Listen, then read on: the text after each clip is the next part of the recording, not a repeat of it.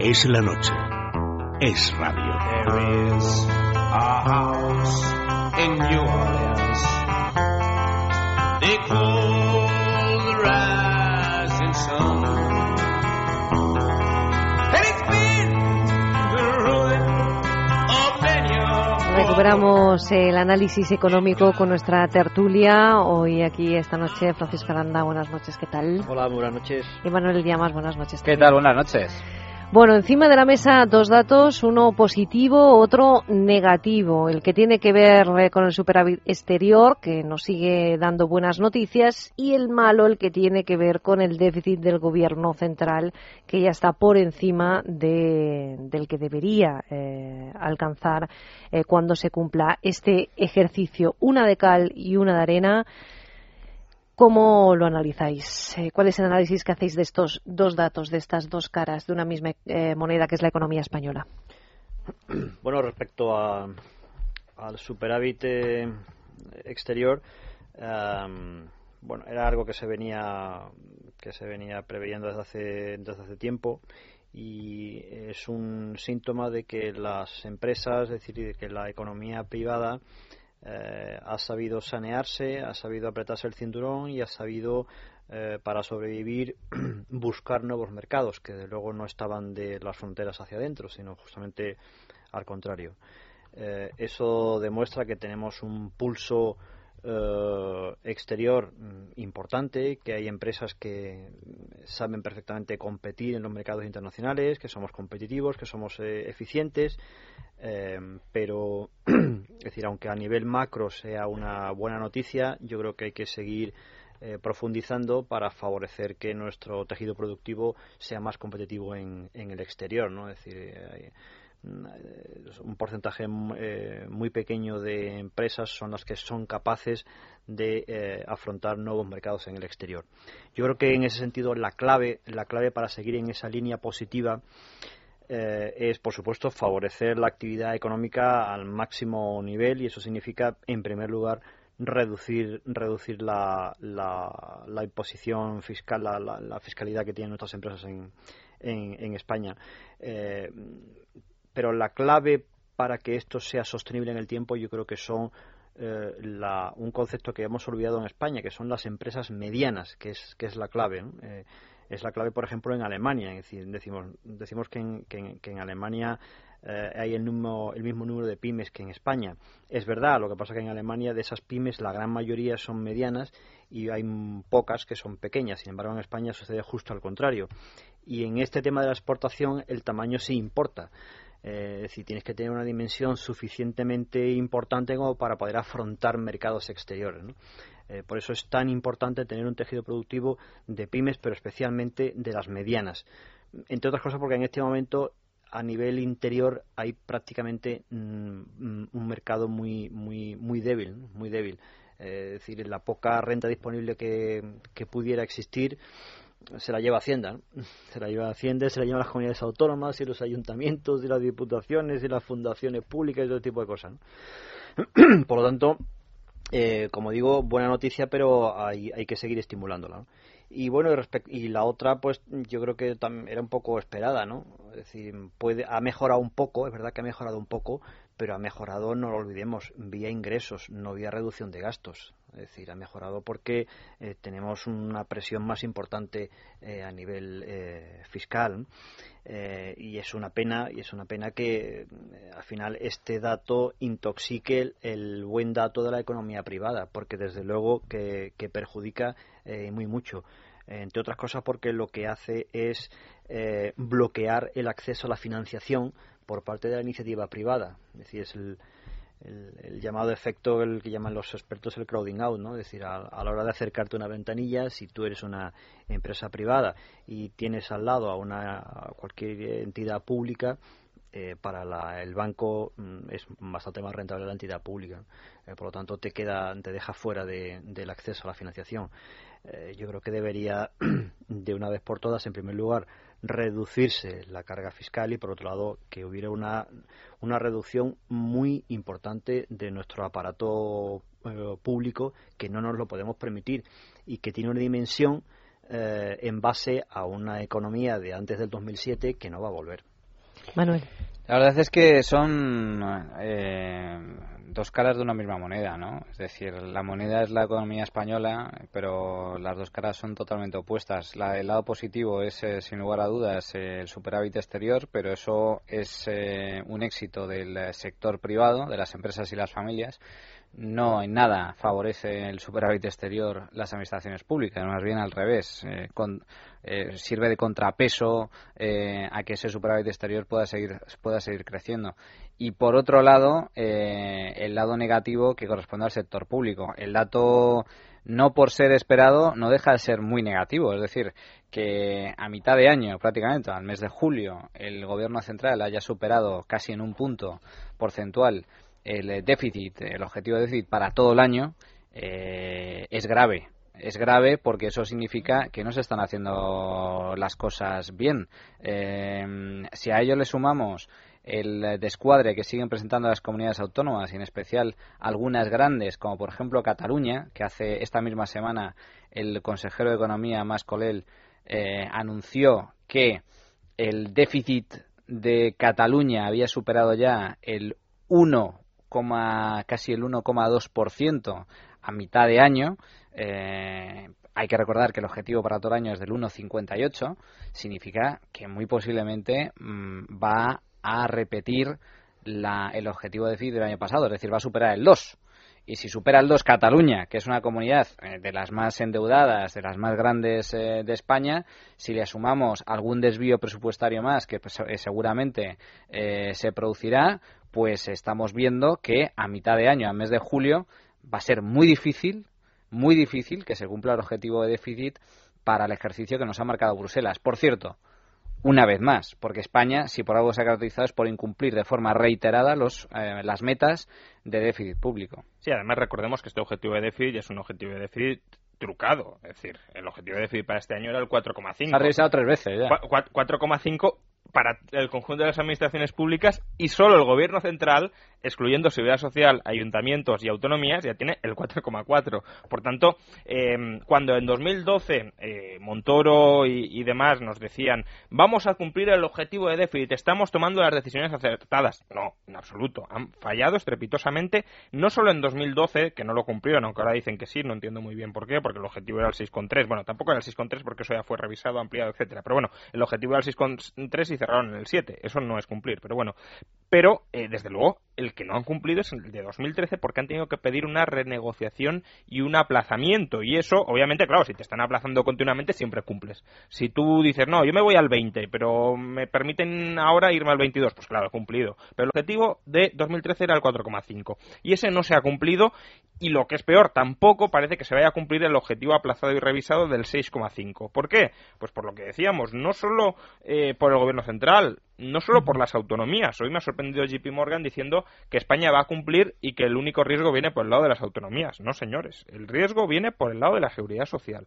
La seguridad social, eh, aunque hoy ha presentado unos datos de superávit que parecen muy buenos, no nos dejemos engañar. Presenta un superávit de 4.200 millones porque el gobierno ha inyectado este año 6.600 millones más. Con lo cual, en realidad ya está en déficit de 2.500 millones y ese es un déficit que no va a parar de crecer. Y pese a que no va a parar de crecer, este gobierno se niega a reformar las pensiones.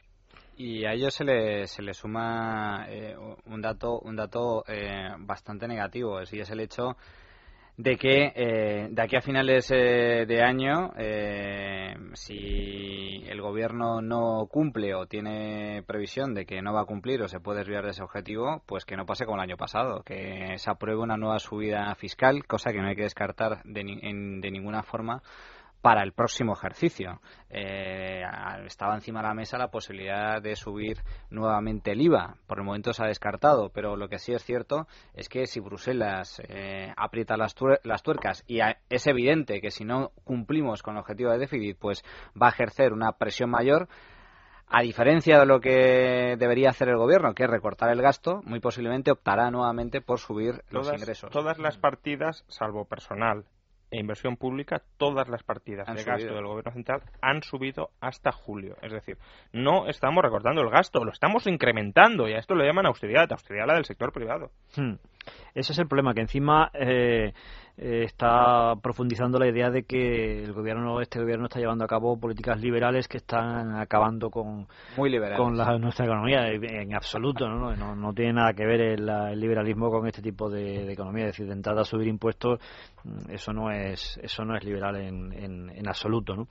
Eh, yo creo que hay un, dos aspectos que a mí me parecen fundamentales. ¿no? En primer lugar, la reforma de las administraciones públicas, que mm, debería haberse acometido ya, y a mí me da la impresión de que a las alturas que estamos de legislatura mm, poco se va a hacer.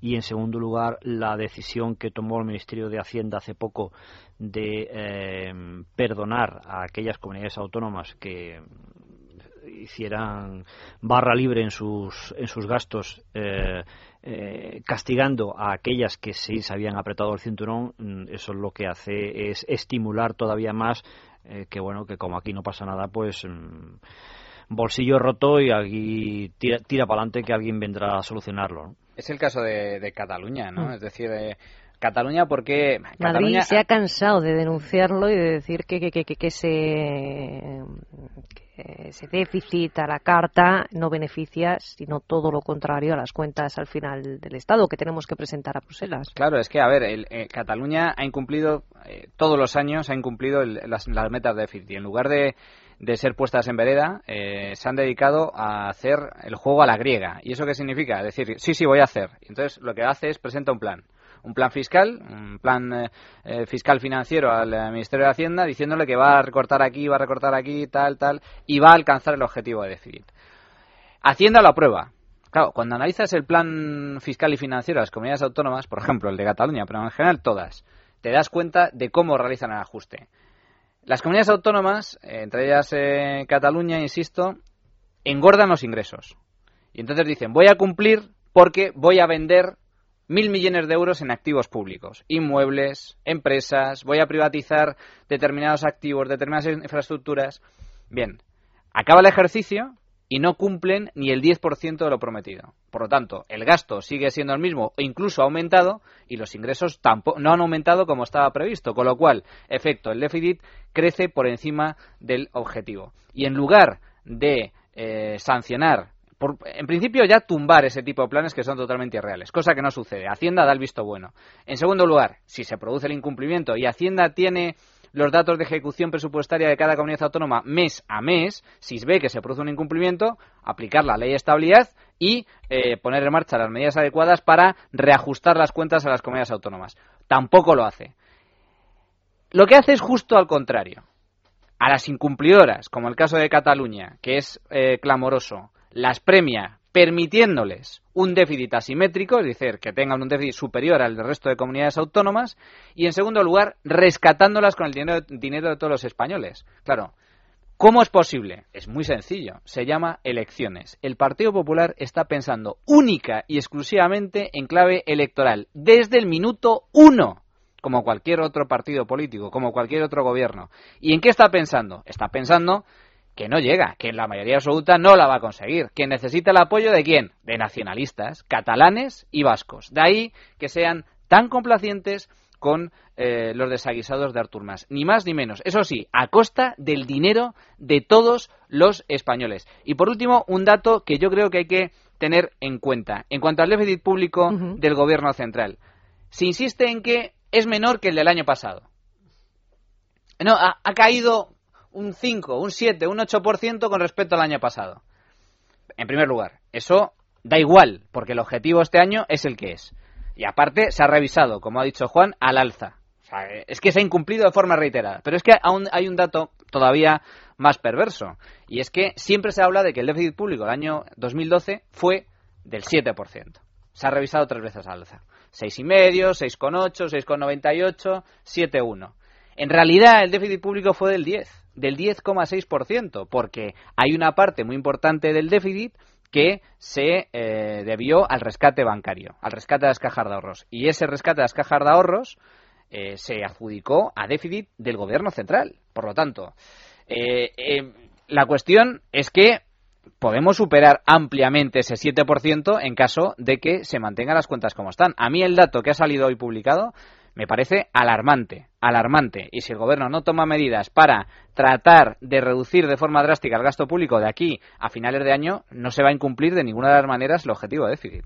O sea, vamos a ver, cuando, cuando se, dice que es menor que el del año pasado, no se está incluyendo el rescate a la banca. En ese sentido, sí es menor. Lo que pasa que eh, yo creo que puede haber una diferencia sustancial con respecto al año pasado. Y no olvidemos que el déficit del año pasado se, bueno, se cumplió, no, se cumplió, pero vamos, no fue tan escandaloso como eh, algunos podíamos llegar a temer, porque en la segunda mitad del año se aplicaron ciertos ajustes en forma de IVA, suspensión de la paga extra de los funcionarios, etcétera. Y este año no. Este, este año, primero, no va a haber una ronda adicional de ajustes ajustes, lo que está es lo que hay y punto. Y además, parte de los ajustes del año pasado se van a revertir, como por ejemplo se va a restablecer la paga extra de los funcionarios. Por tanto, eh, es verdad, vale, hasta ahora ha ido un poquito mejor que el año pasado, pero es que en la segunda mitad del año no tiene por qué ir mejor que el año pasado, porque el año pasado se aplicaron unos ajustes que este año o no están o ya están surtiendo sus efectos y por tanto ese poquito mejor que está yendo ya está o sea ya contiene los efectos del ajuste del año pasado y además es que parte de eso se van a suspender en la segunda mitad de este año por tanto eh, al final podemos llevarnos la sorpresa de que el déficit o es el mismo del año pasado, en cuyo caso incumpliríamos, porque el gobierno central eh, cerró con el 3,9 y este año tiene que cerrar con el 3,8, o incluso superior. Y no olvidemos además que la seguridad social el año pasado cerró con un déficit del 0,9 y este año el gobierno prevé un déficit del 1,4. Por tanto, eso es medio punto más que también habría que sumar al déficit general de las administraciones públicas. Y en ese sentido, mm, estaríamos lejos de cumplir, porque si el año pasado con todo esto cerramos en el 7, pues si empezamos a sumar unas décimas aquí por allá, ya nos vamos por encima del 7. Y recordemos, es el 6,5 después de haberlo revisado desde el 4,5. Y yo os pregunto, ¿algún Estado ha conseguido eh, revertir una situación como la que sufre actualmente España eh, solo eh, haciendo hincapié en vía ingresos, vía impuestos? Grecia. pero no lo ha resuelto. bueno, pero hay ejemplos. peor. Es, Grecia. El ejemplo que estamos siguiendo es el de Grecia. A ver, cualquier, cualquiera, cualquiera que sepa un mínimo, mínimo de economía eh, sabe perfectamente que con subidas de impuestos es imposible salir de una crisis. Vamos, lo dijo el propio Montoro eh, antes de ser ministro. Es decir, pues, Montoro después la, la ejecución no está siendo eh, lo que debería. Bueno, nos está ejecutando a todos. Bueno, efectivamente, sí, pero... Un gran ejecutor. pero quiero decir, es, es, imposible, lo que no puede ser es que cuando las cosas te van... Tienes dificultades, digamos, para vender tus productos, la solución no es encarecerlos, que eso es la mayor fiscalidad. Más fiscalidad es, más, mm, ahora eh, te va a resultar más caro. No tiene sentido. Es decir, cuando tienes una mala situación, lo que haces es bajar precios para intentar eh, vender más y que eh, tener, bueno, pues circulante, en fin, que te vayan mejor las cuentas. Se está haciendo justo lo contrario. Y aún así estamos viendo que a pesar de que de la enorme presión fiscal, es decir, el resultado no es proporcional. Es decir, hay una pequeña mejora, a cambio de un tremendo uh, desgaste, fiscal mm. de empresas y familias. Claro, eso llega un momento que tiene un final, es decir, no, no puede sostenerse mucho tiempo, eh, eh, no, no, puede sostenerse mucho en el tiempo. Y en cualquier caso, es decir, la, la mejora que haya en este momento es gracias a una terrible presión fiscal que no puede mantenerse mucho más tiempo. Es decir, es que... Por poder. No, no, claro, que, no es que las familias no lo aguantan. Es decir, es que no, es que no hay ahorros, que el, el, colchón que supone en España la familia, eso se ha agotado ya. Sí, pero eh, la perspectiva de este gobierno es que se mantenga. Recordemos que en uno de los cursos de verano donde participaba el director general de, presupuestos, lo que vino a decir es que hace falta que España viva un cambio de mentalidad y que asumamos que para costear el Estado que necesitamos tenemos que pagar muchos más impuestos. Por tanto, pero es que no queremos ese Estado. Bueno, claro, es, el suyo, estados. ellos sí, ellos sí, claro, el suyo, el de los políticos parasitismo es eso. Y muchos españoles también. Y muchos españoles también. Es decir, el parasitismo es eso. yo, te quito dinero a ti y me lo quedo a mí. Pero eso termina empobreciéndonos a todos. Está claro, pero bueno, a, todos, a todos no. Es decir, eh, a, los políticos, sindicatos y demás, probablemente en una sociedad libre les iría peor que ahora, simplemente porque tienen el cortijo montado. Pero si se lo prepararan y se preocuparan por los demás, etcétera, les iría mejor. Pero como lo que ellos quieren es no preocuparse por los demás, no generar riqueza para los demás, sino quedarse con la riqueza de los demás, pues obviamente, pues la única manera de hacer eso es robar y quitarles el dinero. bueno, pero es que robar es que eso no está bien. No, no, no, no, es si un no- delito, caramba. No, no me encontrarás a mí justificándolo. es que eso es un simplemente- delito. sí, sí, ya, ya. Mira, mi- fíjate en otras economías más libres, como por ejemplo eh, Suecia. En Suecia hay un 85% de afiliación a los sindicatos. Ah. Un 85%.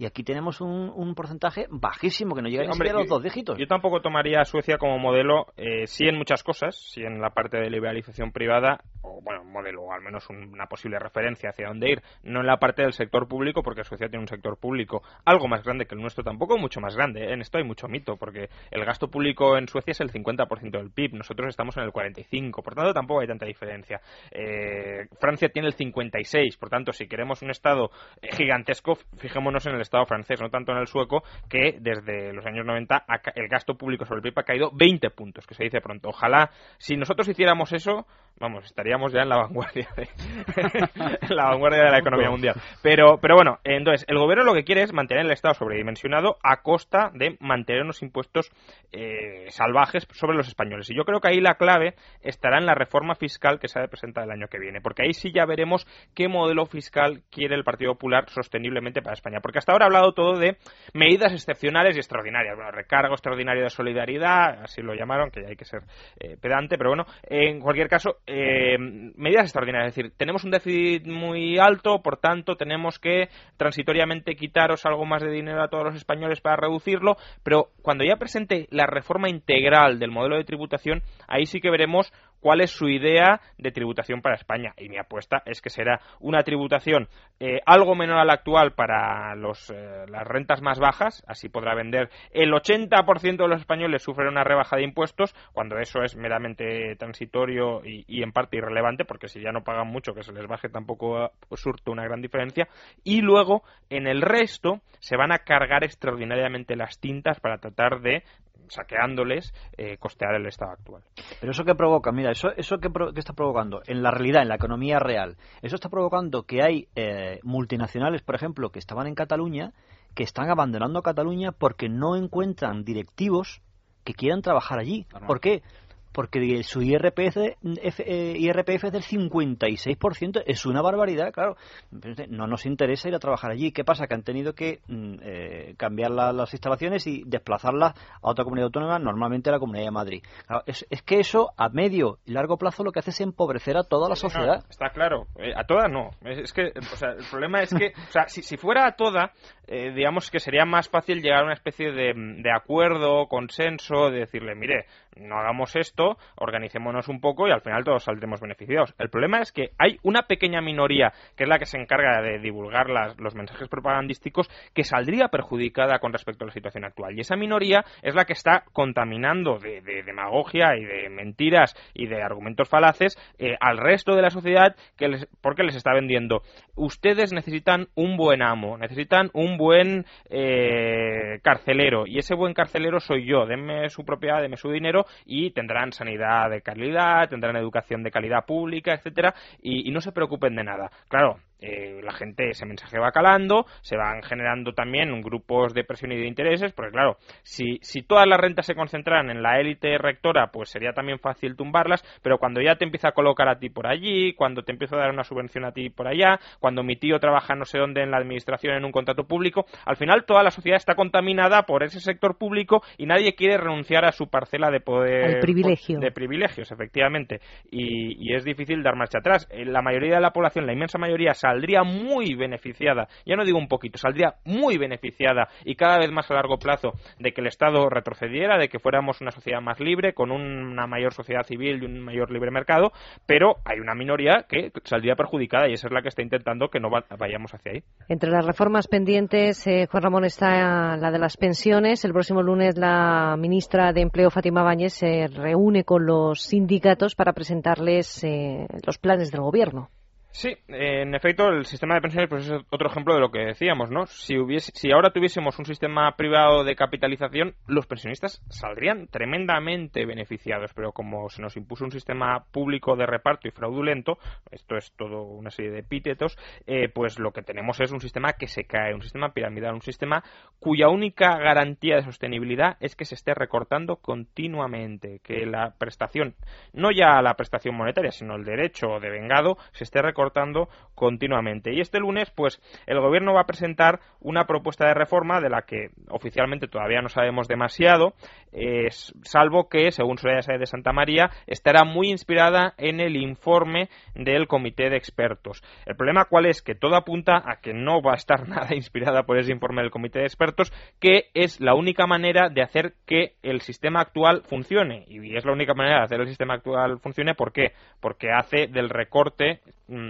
digamos, dinámico del recorte continuo, algo estructural del sistema. Entonces, este lunes se va a presentar a, a los sindicatos y, a la patronal, a los agentes sociales, eh, pero todo apunta a que no se va a aplicar en esta legislatura, eh, con lo cual el problema se difiere varios años más, cuando el problema lo tenemos ya, recordemos, déficit público de 15.000 millones, en cuatro años se acaba el Fondo de Reserva de la Seguridad Social, si no se reduce el déficit y el déficit va a seguir creciendo y además incluso parece ser que las propuestas que se van a emitir descafeinan totalmente eh, esa propuesta de reforma del Comité de Pensiones. Yo os lo tengo que preguntar, aunque creo que conozco vuestra contestación. ¿Esperáis algo de la reforma? Yo, sí me espero algo, me espero lo peor. Es decir, el, problema es que el Gobierno vendió eh, la necesidad de reformar el sistema público de pensiones eh, lo cual estaba, bueno, dentro de lo malo era lo único que se podía hacer. Es una reforma que consiste simplemente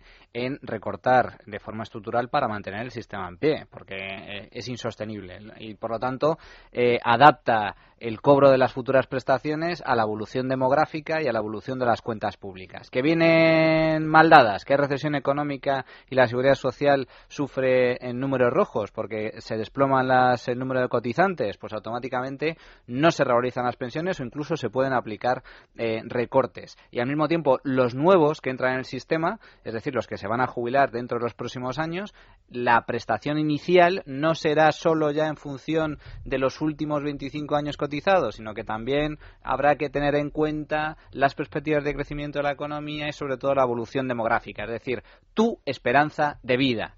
Y eh, como consecuencia, eh, la realidad es que toda esta reforma se reduce a un simple enunciado los futuros pensionistas van a cobrar menos pensión, porque no queda otra, porque el sistema público de pensiones es eso, miseria repartida de forma muy igualitaria eh, para todo el mundo.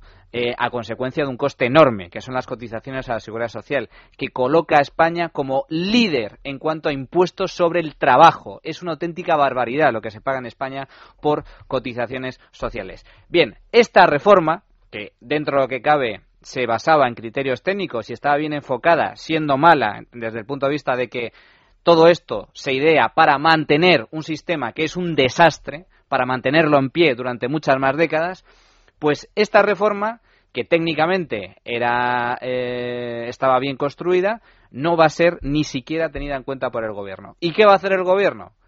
En primer lugar, va, no, va, no va a aplicar las recomendaciones de forma inminente, inmediata, como recomendaban los expertos, que los expertos decían a partir del 1 de enero del año 2014. ¿Por qué? Porque el Fondo Reserva de la Seguridad Social se agota en 4 o 5 años. Por lo tanto, hay que ponerlo en marcha ya.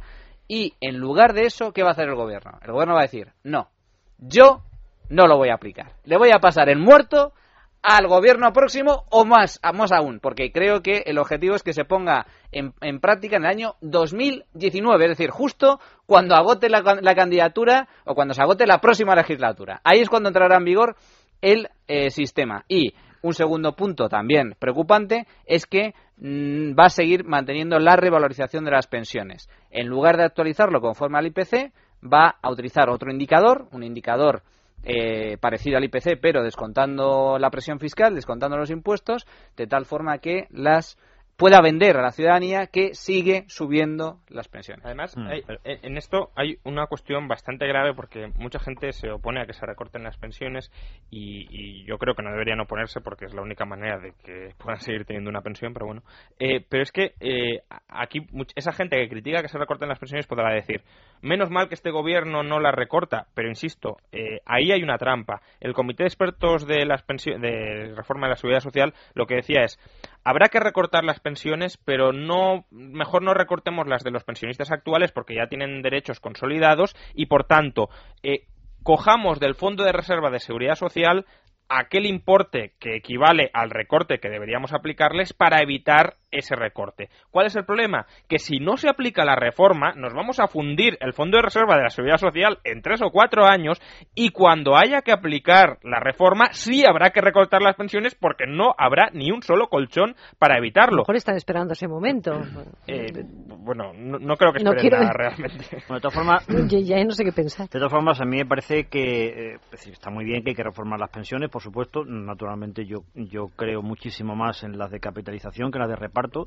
eh, pero, a ver, eso al final es una consecuencia. Es decir, eh, el- este verano asistía yo, a- me, me- invitaban a un curso de verano. eh, el título era eh, ¿cómo, eh, ¿Cómo podrá el acceso de los jóvenes a a la vivienda. ¿Cómo, ¿Cómo podemos favorecer que los jóvenes ac- accedan a la vivienda? Y yo decía, pues, pues muy sencillo, que, haya más actividad económica. Es decir, todos estos problemas, ¿cómo se solucionan? Con actividad económica. Es decir, el macro es una consecuencia de lo micro y mm, tendremos un mejor macro cuando haya mayor actividad económica. Y en este momento hay una serie de obstáculos que permiten el crecimiento de nuestras empresas, que son que no tenemos unidad de mercado, que hay mucha burocratización, eh, que tenemos una legislación que, bueno, mm, que hay mm, cada día hay cientos de, folios nuevos en los boletines eh, eh, oficiales, que no hay acceso a la financiación. No digo ya a la bancaria, sino a los otros modelos de financiación es muy complicado. Eh, que tenemos una fiscalidad muy importante. Hablaba Manuel Llamas hace un momento de las cotizaciones sociales. Es terrible que un país que tiene el paro que tenemos aquí tenga eh, la séptima eh, fiscalidad mm, al trabajo de cotizaciones sociales en concreto más importante del mundo. Eso no es sostenible. Es decir, mm, una persona que cobra 100, que, que cobra 100, digamos, eh, eh, que se mete en su bolsillo 100, es decir, el empleador ha pagado 150, 160. Es decir, eso es una barbaridad. Eso es una barbaridad. Es decir, así no se fomenta la creación de empleo.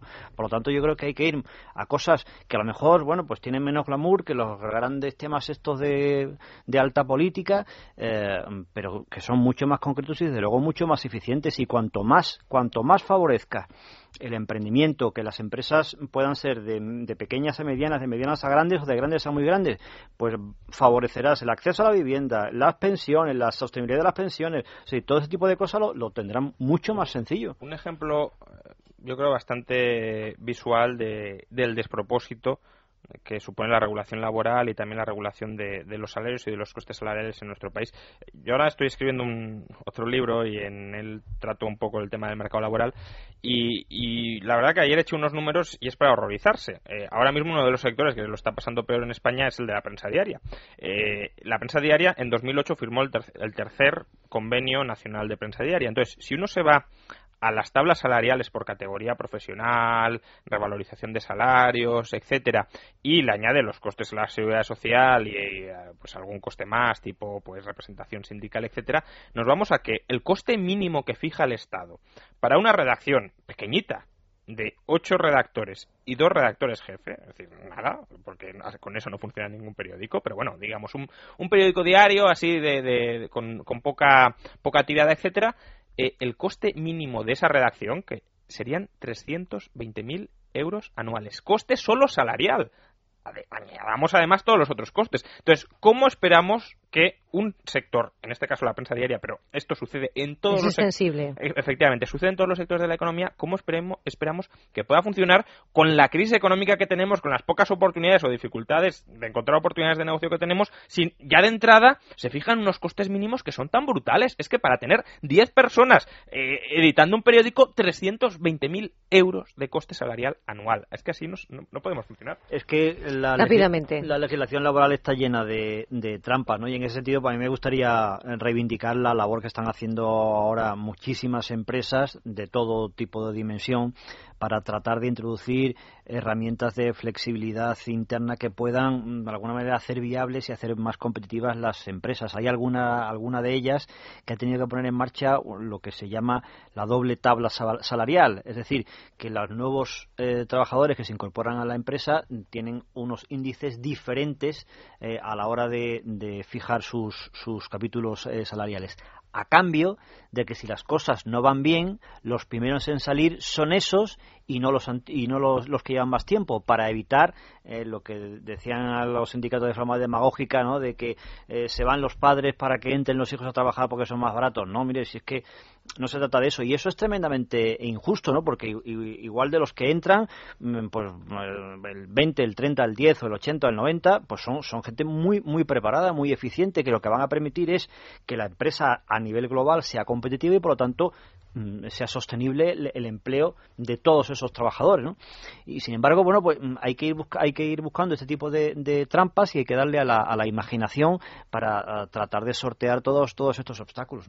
Manuel, termino contigo. No, lo único que a mí me gustaría señalar es que eh, las crisis pueden eh, ser eh, vistas desde el lado positivo o desde el lado negativo.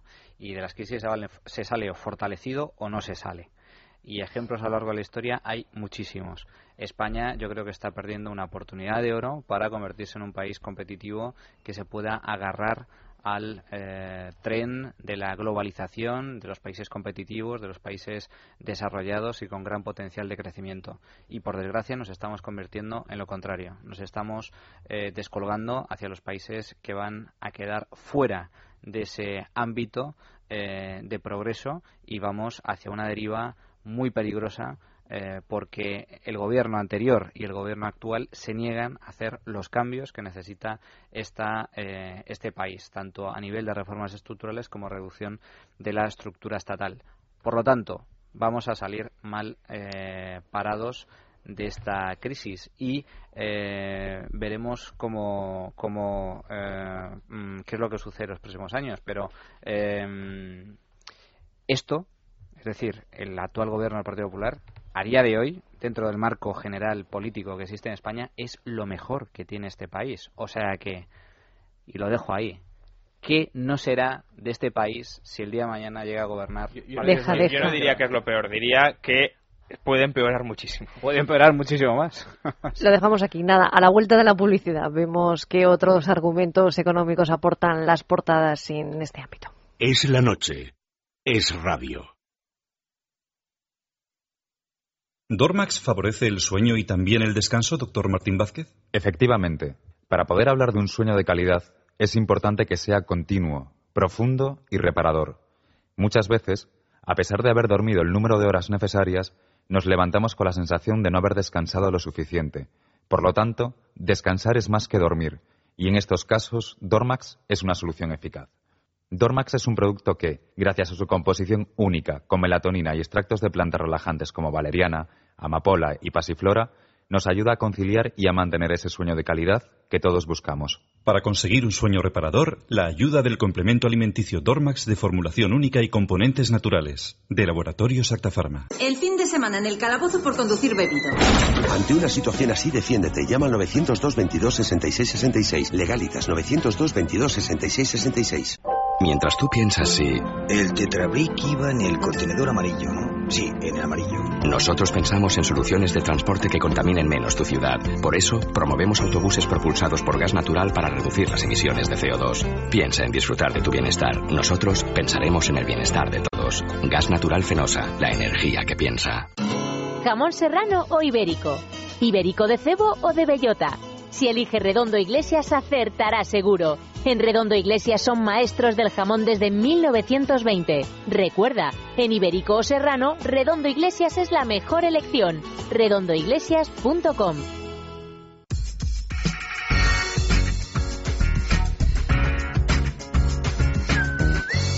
Es radio.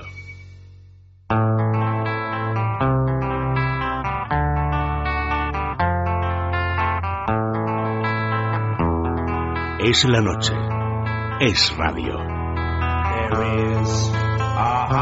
Apuramos los últimos minutos de la tertulia de análisis económico conociendo los principales titulares de la prensa. Lo hacemos de la mano de Profim. Profim, empresa de asesoramiento financiero independiente, les presenta las portadas económicas. Juan Ramón, cuéntanos. Bueno, pues eh, el déficit público eh, copa las portadas, expansión, el déficit del Estado escala hasta el 4,38% del PIB en julio.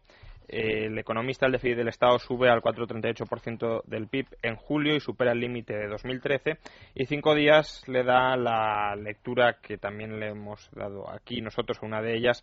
La subida del IVA permite que el déficit del Estado caiga un 3,2% hasta julio es decir que la contención viene sobre todo del lado de la subida de impuestos y en particular de la subida del IVA y no tanto bueno no tanto no en absoluto sino todo lo contrario de el recorte del gasto. Por cierto hoy la prima de riesgo está en 270 no es que esté alta ni mucho menos en comparación con hace tres meses, pero no están 250.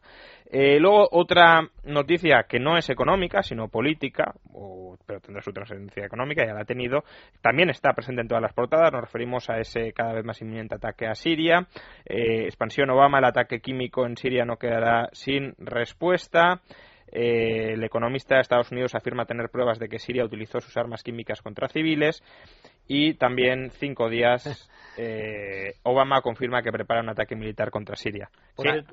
¿Qué, tres? Es decir, eh, la verdad que la nueva foto de las Azores no deja de ser eh, llamativa. Por un lado, Obama, Premio Nobel de la Paz, por otro, Kerry, el candidato demócrata contra Bush en las elecciones de 2004, el que era el abanderado del no a la guerra, y Hollande, el patrimonio de la izquierda europea que iba a plantarle cara a la teutona Merkel. Bueno, pues los tres de cabeza Socialistas, además.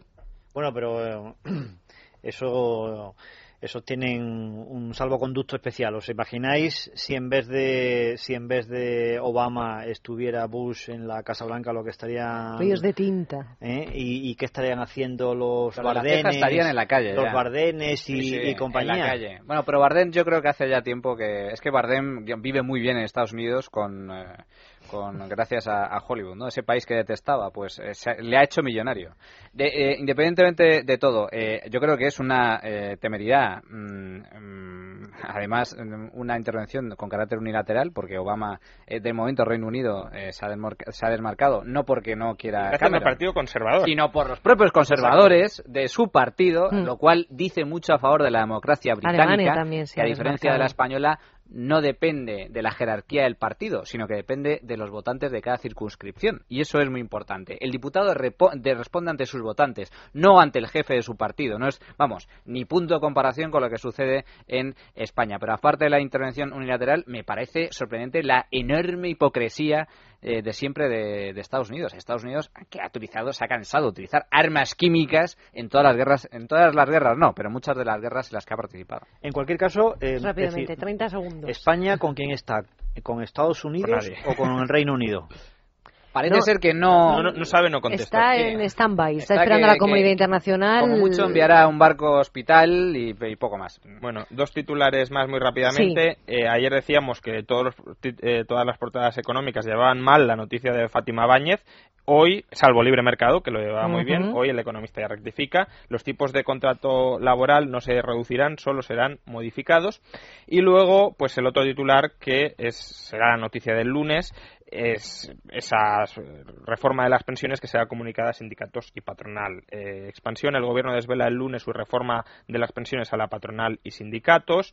Cinco días eh, pues un poco más teatralmente, cuenta atrás para determinar cómo se calcularán las pensiones del futuro, como si las del futuro no van a ser sometidas a nuevas y sucesivas reformas como lo han sido eh, las del pasado. Y luego eh, el economista pues avanza algo de lo que se espera de esa reforma, es decir, nada. Rajoy no congelará las pensiones desoyendo el Consejo de Expertos. Pues Francisco Manuel, muchísimas gracias y Juan Ramón ha sido un placer. Buenas noches. Igualmente y nos seguimos viendo. Nos seguimos viendo y escuchando. Eh, hacemos una pausa y volvemos con el boletín de las 10 en punto de la noche.